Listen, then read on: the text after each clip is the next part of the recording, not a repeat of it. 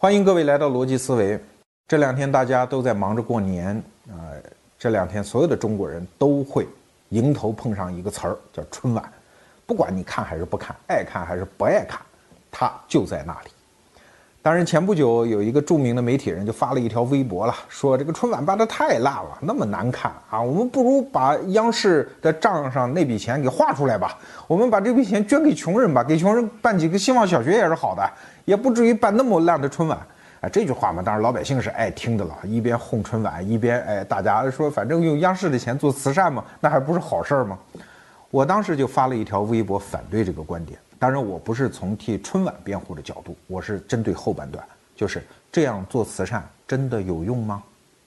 就我对慈善的粗浅的了解，啊，我知道可能答案是未必。我第一次得到这个概念是听周其仁教授一个著名经济学家的演讲。周教授告诉我一个特别奇怪的结论，他说啊，这个非洲很多国家农民吃不上饭啊，往往正是因为西方国家大笔的粮食援助。好奇怪哦！你这边提及豪寒，吃不上饭，我给你饭吃啊，结果我害了你啊！这不是那个谁和那个吕洞宾的关系吗？你听周教授的这个结论啊，他有他的推导过程。因为一笔援助款来到了非洲，你靠谁来发放啊？你不可能直接每一块粮食就蹦到了这个田间地头和每一家的锅里啊！你需要靠他的政府机构来发放。可是非洲国家的那些政府机构，老天爷呀，那真是天晓得，他的管理水平，他对贪污腐败的遏制的能力，那是很差的，这是西方现代国家无法想象的那种差。所以很多来自联合国的援助粮就被层层的官员瓜分，中饱私囊。可是这些官员要的是这堆粮食吗？不是，要的是银子，所以还得把这批粮食以极低的价格，三文不值二文，在市场上甩卖掉，哈，他们换来钱。可是你要知道，这样一来，遭灾的就是那些还可以靠辛勤劳作，然后种粮食、卖粮食的非洲土著农民，因为他的粮食面对的市场竞争是那些白来的粮食，他怎么竞争得过？所以这一批还本来活得下去的农民，现在也活不下去了，也沦为赤贫。这就是慈善的难题。因为慈善它不是正常的商业活动，正常的商业活动构建和谐社会，是因为每一笔交易都是你情我愿啊，所以大家都很乐呵，所以它是一种财富正常的流动方式。而慈善不是，慈善是生生的把富人的钱通过某一种社会管道转移给穷人。好，这某一种社会管道就是容易爆发各种各样病变的一个癌症。我们的财富是不是能够穿越这个社会管道来到穷人那里，反而成为一个问题。所以做慈善通常会有两大难题。第一大难题呢，就是原来的穷人他的社会结构的有些缺点，你能不能克制住？啊，比如我们刚才讲的贪污腐败这个缺点，你克制不住，你对非洲国家援助越多，你就会把那些贪官污吏、那些独裁者喂养的越肥，他对国家的控制能力越强，穷人越不得翻身。那美国哈佛大学有两个教授，从一九七二年一直跟踪到二零零六年，做了一个调查。调查得出来的结论，也许你就会瞠目结舌，因为他的结论是：一个国家得到粮食援助每增加百分之十，这个国家的暴力动乱程度就会增加百分之一点一四。啊，道理其实也很好理解了，因为一个穷人，一个底层的平民，他是没有办法直接拿到援助粮的。援助粮一部分被政府官员贪污走，还有一部分呢，那就是拳头大的是哥哥，枪杆子里面出政权。那些反政府武装，那些游击队，因为他是有组织的暴力啊，他们就会劫持这批粮食，从而让这些武装变得非常之强大，而且从来不缺吃的，不缺喝的啊。呃，比如最典型的就是那个索马里，就是出海盗的那个地儿，他的政府基本上对全国是失控，所以大量的援助粮其实都在半道被这些。武装组织，什么海盗啊、游击队啊、反政府武装给劫持走，所以把他们喂养的倒是很肥，底层的老百姓的境况几乎没有改善的余地，啊，这就是慈善的一大难处。而慈善遇到的另外一个难处就更麻烦，就是穷人原来的社会结构当中未必都是坏的，甚至有一些好的因素，因为外界的大量的慈善的资源的到来，会破坏这些好的东西，从而让当地的情况非常恶化。非洲也遇到了这样的问题，要知道，在白人来到非洲之前，非洲这个大陆虽然它呃比较落后，但是落后你看跟谁比？跟白人社会比可能落后，哎，但是它常年这个人类社会，它也在那儿繁衍啊，它也在生养、孕育自己的文化，甚至有些地方还非常富庶。可是为什么白人来了之后，整个非洲大陆一片赤贫呢？当然有人会说啊，这是什么黑奴交易啊，什么殖民统治啊？可是二十世纪要知道，黑奴交易不存在了。殖民统治也基本结束了，为什么非洲到现在似乎变得越来越穷？啊，尤其是二战之后到这个近十年之前，这十年之内，说实话，中国对非洲还是做了很多贡献，非洲很多国家在渐渐的改善啊。在七八十年代，上世纪七八十年代的时候，非洲天天出现什么干旱啊，然后大规模的粮食欠收、瘟疫，甚至像艾滋病这样的。事件，非洲人民的情况实际上是严重的恶化，其中就说到非洲的有一个地区，就是撒哈拉沙漠南缘的这一部分地区，这个地区的地名叫撒赫尔啊，就是从这边的布吉拉法索呀，然后这个苏丹呀，到这边埃塞俄比亚的这一部分啊，这一带，这个也就是说，呃，农耕和放牧这个两个经济带结合的这一带，就由于二十世纪的很多西方的。白人统治虽然撤出，但是外在对当地社会的社会生态的这种扰动，导致当地陷入了几乎是绝望一般的贫穷。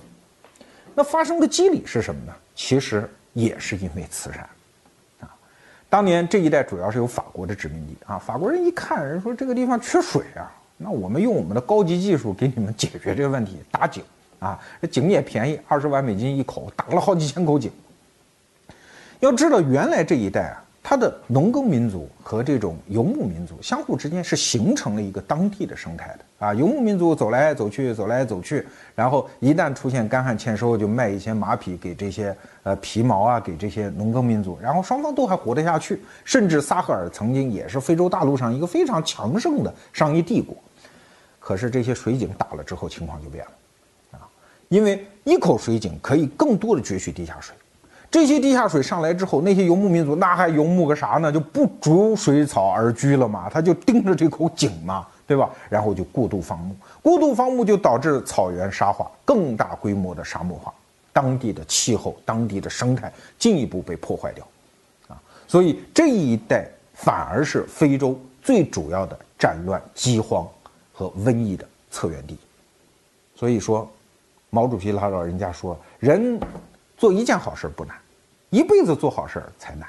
而我今天要补一句：一辈子做好事，而把好事真的产生好的结果，才是真正是最难最难的啊！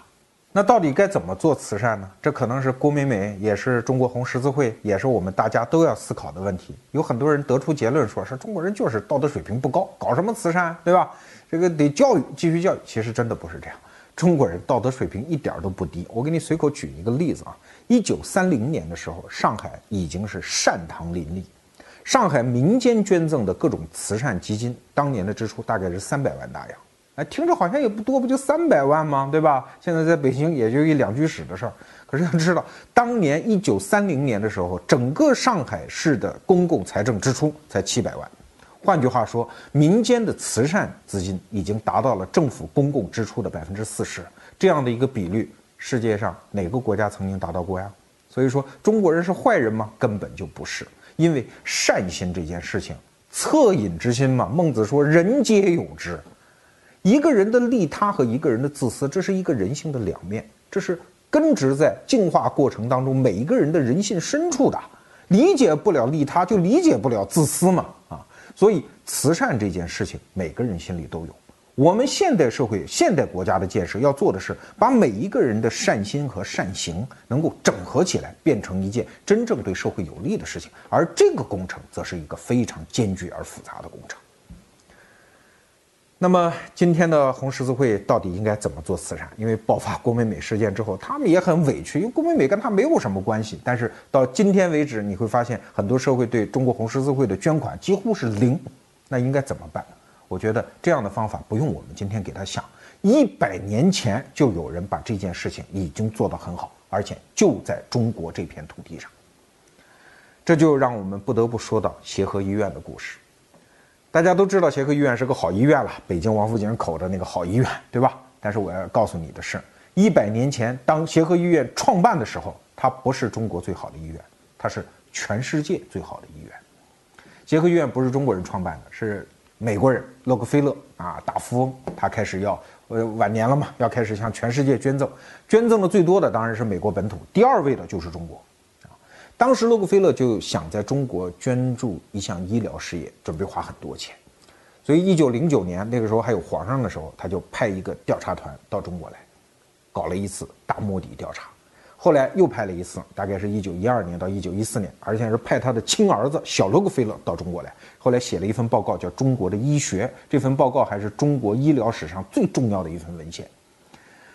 调查团最后给老洛克菲勒提供了两套方案。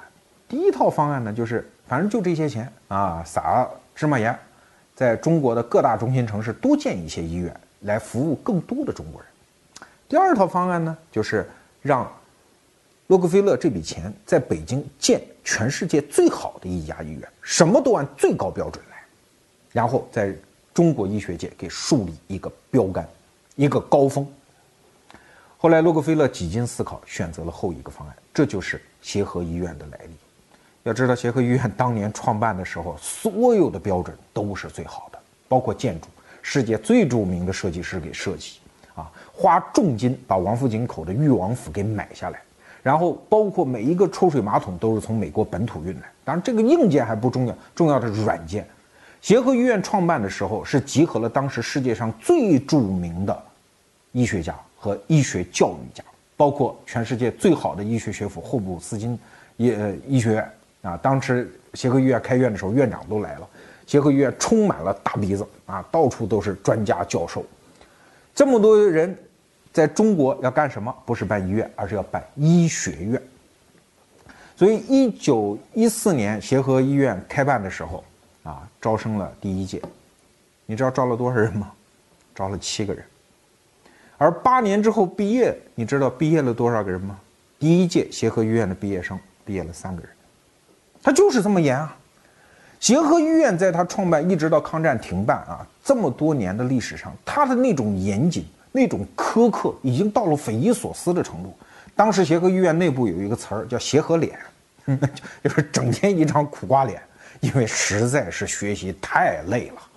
你去看吴阶平的这些人的回忆录，那到协和医院当学生，那就是暗无天日啊！早上起来读书学习做实验。啊，中午匆匆忙忙扒一口饭，下午学习做实验，啊，一直到晚上十点多钟回宿舍休息。当然，协和医院给学生，包括教授、老师，所有的伙食那都是非常好的。啊，协和医院下午四点多钟一道茶点，晚上十点多钟还一道茶点，非常好。但是根本没有人有食欲去吃。协和医院那一套教学管理制度，那种严酷，他就是用一个非常简单的办法淘汰，淘汰。他是学制非常奇怪，他不是六十分是及格，七十五分及格，啊，七十五分及格。然后每一学年都会有大量的人被淘汰掉，这就是协和医院那种学习生活紧张而残酷。他的目的就是要用一个还算大的基础，最后筛选出极少极少的精英，要在中国的医学界培养几座高峰，而不是要多大的数量。协和医院的另外一种精神就是。所谓的人数人心，最著名的故事发生在中国的妇科创始人林巧稚先生的身上啊。他据说当年报考协和医学院的时候，有一门笔试，正好在门口遇到一个病人晕倒在那儿。那你说他到底是参加笔试呢，还是把这病人送医院呢？他毫不犹豫选择了后者，然后他就回家了，他就觉得没希望了，因为一门考试没有通过嘛，啊就没有参加嘛，对吧？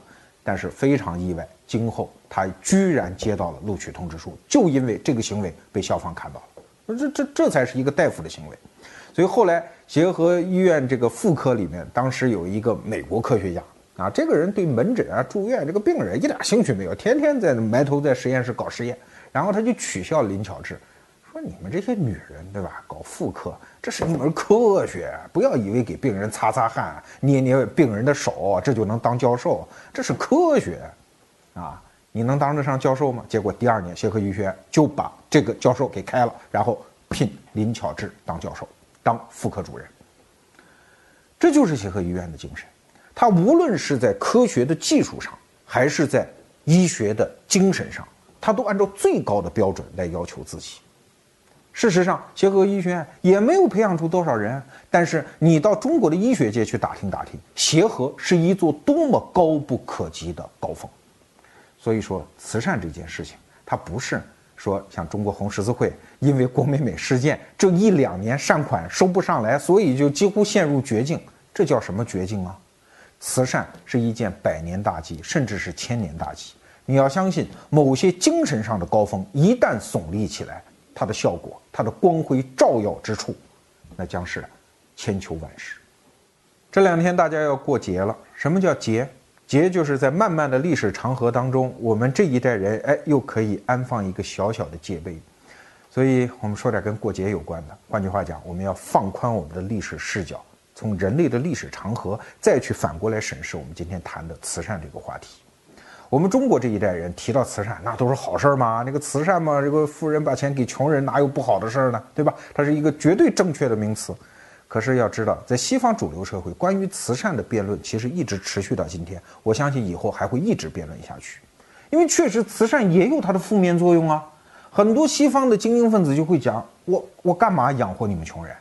我这钱，我这钱也不是好来的，不是大风刮来的，都是我用勤奋、用智慧去挣来的。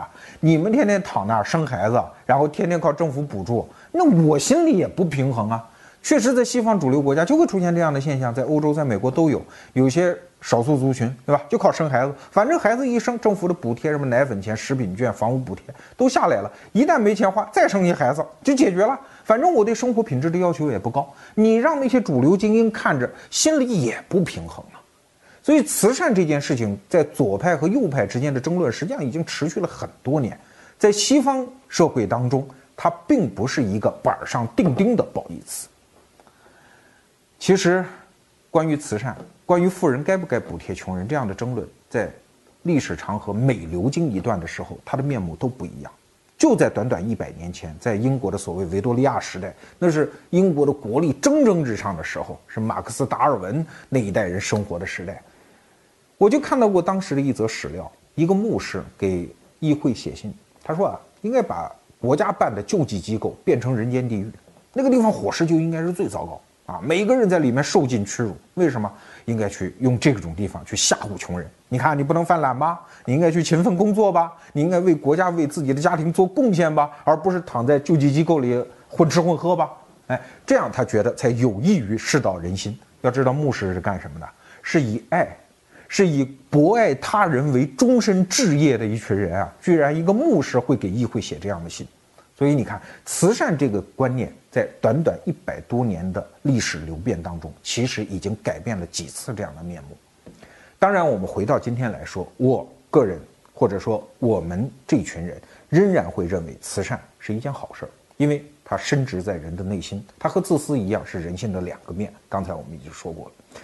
但是面对这么多社会政策的争执，我们是不是要回到一个原点？那就是只回到自己的内心，而不去对社会政策做过度轻率的诠释啊？什么把春晚的钱捐给穷人这种主意，我觉得少出。而每个人回到自己的生命体验当中，再重新定义慈善。你比如说曾国藩，曾国藩这一人一生啊，他就不主张捐钱，不主张做这个慈善工作。他说啊，他说如果要做慈善，最好偷偷摸摸的。什么人都不太让他知道，不能像我们陈光标先生一样啊，恨不得把全城的穷孩子都呃排排队，然后一张一张的发钱。曾国藩觉得这个事儿千万干不得，因为你会扰乱当地的社会结构。他怎么做？他说很简单啊，我看到我就做，我看到一人没饭吃，我就给他几两银子；我看到一个人没房子住，我也许把他接到家里来住一天。但是止步于我看到，这就是所谓恻隐之心。我看到我就去做，看不到。就不要管，因为那是社会进步的结果，而不是你个人善心大发的结果。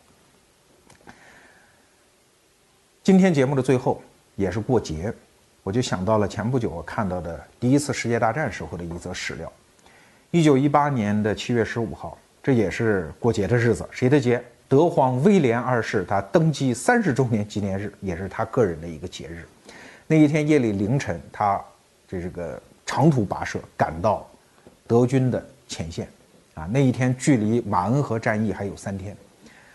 然后他在前线发表了一份热情洋溢的公告。这份公告核心就讲一点，说我们正在进行一场什么样的战争？我们进行的是人类两种前途、两种道路的战争。一种前途是站在我们这边的，他是日耳曼人，是我们普鲁士人，是君主制的这样的一条人类发展道路。它意味着尊严，意味着自由，意味着荣誉。而和我们战斗的另一条道路，则是盎格鲁撒克逊人的，他们的胜利就意味着金钱的胜利，他们的自由实际上是一种败坏的自由。你看，一九一八年的七月十五号，距今还不到一百年，在不到一百年前，还有人这样去看待君主制。所以说，我们一旦退后到历史长河的远方，我们看着这条河流奔涌向前，我们心中对我们现在认定的那些道理，那些认为颠扑不破的真理，我们心中能不抱一丝怀疑吗？